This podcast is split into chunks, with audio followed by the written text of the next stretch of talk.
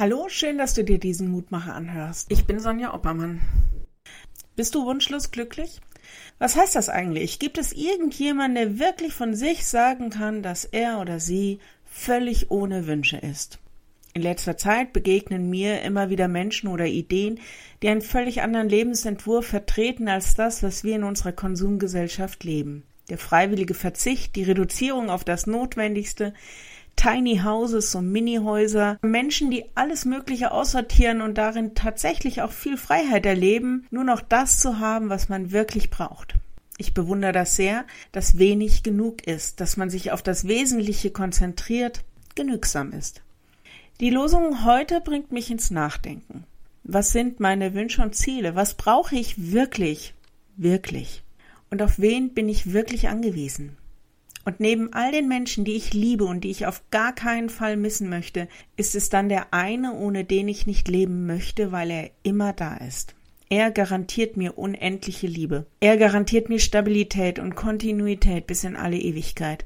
Garantiert mir, dass ich bei ihm immer sicher und geborgen bin, egal was kommt.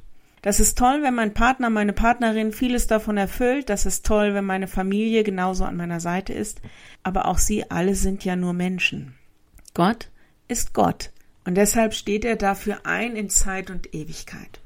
Die Losung für heute.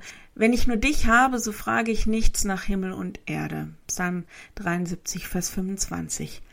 Ein Psalm, der den Blick auf Gott richtet, selbst wenn man Schweres erlebt, selbst wenn Besitz und Reichtum relativ werden. Dann, ja dann ist dieser Gott immer noch da. Wenn du magst, lade ich dich ein, noch mit mir zu beten. Lieber Herr, danke für alles, was du uns schenkst, mit denen du unser Leben reich und besonders machst. Danke für die Menschen, die wir lieben, die uns lieben. Danke für all unseren Besitz und für all die Güter, mit denen wir Umgang haben dürfen. Aber hilf uns auch, den Fokus auf das zu richten, was wirklich für uns wichtig ist und wo es auch zu viel ist. Hilf uns, Menschen nicht zu überfordern mit unseren Erwartungen an sie, uns selbst nicht zu überfordern mit Erwartungen, die wir an uns stellen.